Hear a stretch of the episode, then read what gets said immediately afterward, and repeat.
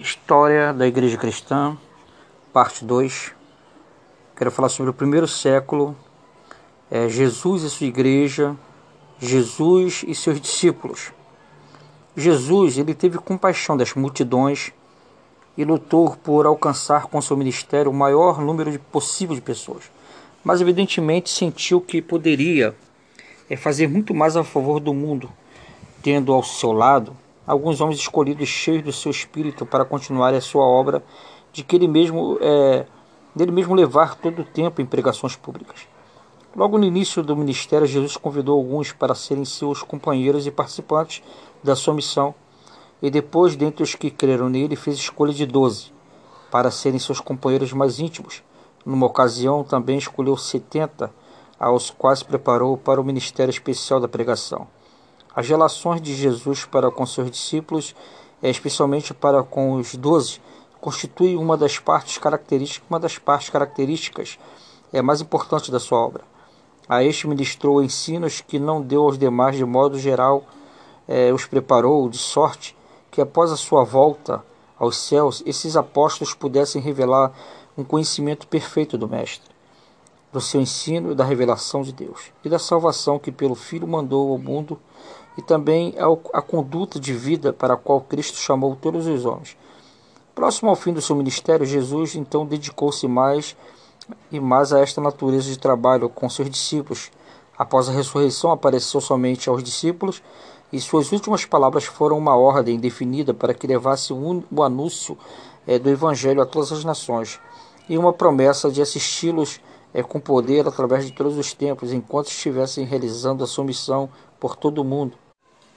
Então, é, Jesus funda então a sua igreja. Evidentemente, Jesus deixou clara a necessidade de haver uma sociedade constituída de seus seguidores, a fim de oferecer ao mundo o Evangelho e ministrar em seu espírito os ensinos que lhe dera. E o objetivo era propagar o reino de Deus, e ele não modelou qualquer organização ou plano de governo para esta sociedade.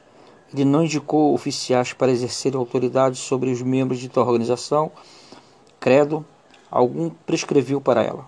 Nenhum código de regras lhe fora imposto, não prescreveu ordens ou formas de culto, apenas deu aos seguidores os ritos religiosos mais simples, o batismo com água, para significar a purificação espiritual e consagração ao seu discipulado, e a ceia do Senhor, na qual usou um pouco dos elementos mais comuns de alimentação, como uma comemoração ou lembrança dele próprio, especialmente da sua morte para a redenção é, dos homens.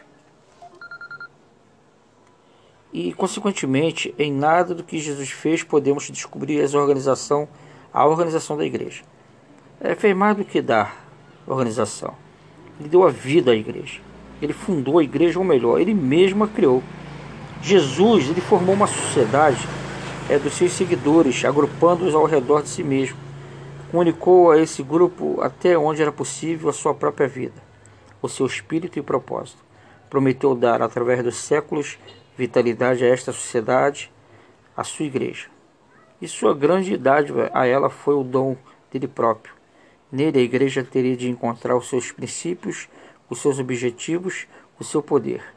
Deixou a igreja livre para escolher as formas de organização e de culto, afirmações de crença, métodos de trabalho, etc o propósito de Cristo era que a vida de sua igreja, isto é, a vida do Salvador, latente em seus seguidores, se expressasse pelos modos que lhe parecessem mais apropriados para a consecução do grande objetivo em vista.